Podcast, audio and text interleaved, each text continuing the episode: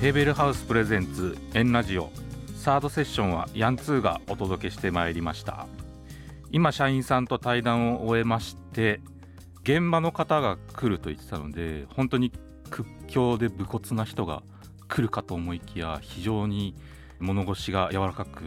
すごく話しててやっぱ心地よかったですね。すごくいろんな方とコミュニケーションを多く捉えている方だと思うので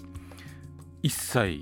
1ミリももちろんですけど嫌な気持ちにならず本当に心地よくお話しすることができてまあさすがというかすごいなと思いました。で特に対話の中で、えー、いい家づくりとは人に寄り添うとはについてお話ししてきたんですけどもまあその人柄が本当に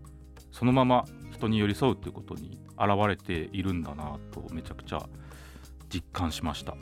でさらにそれがいい家づくりっていうものにもやっぱ反映されている。その中で話の中でやっぱそこでキーワードになるのが思いっていうところですよね。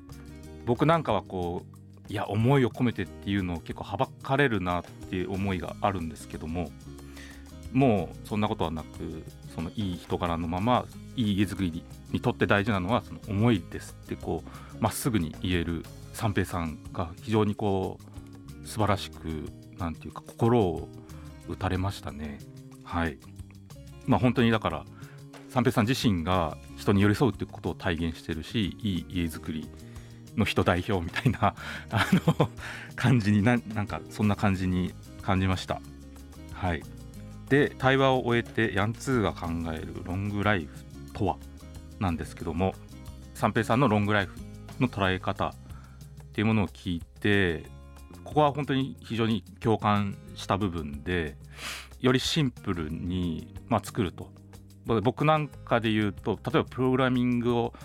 作品の中でしたりするんですけどプログラミングっていう営みとかそういうのを考え方とかそういう重要になるのがいかにこう抽象的に作るか。抽象的に作った上でさまざまなものに当てはめることができるようにいかに作るかっていうところは三平さんが語っていたロングライフにおけるそのシンプルに、まあ、その都度その都度の目的で変容できるような状態に作ることが重要っていうところにすごくリンクしていてまあものづくりっていう共通項を通してそこもがっつりこうやっぱリンクしてるんだなっていう考え方がはい。そこですごく親近感も覚えましたし。なので僕が考えるロングライフっ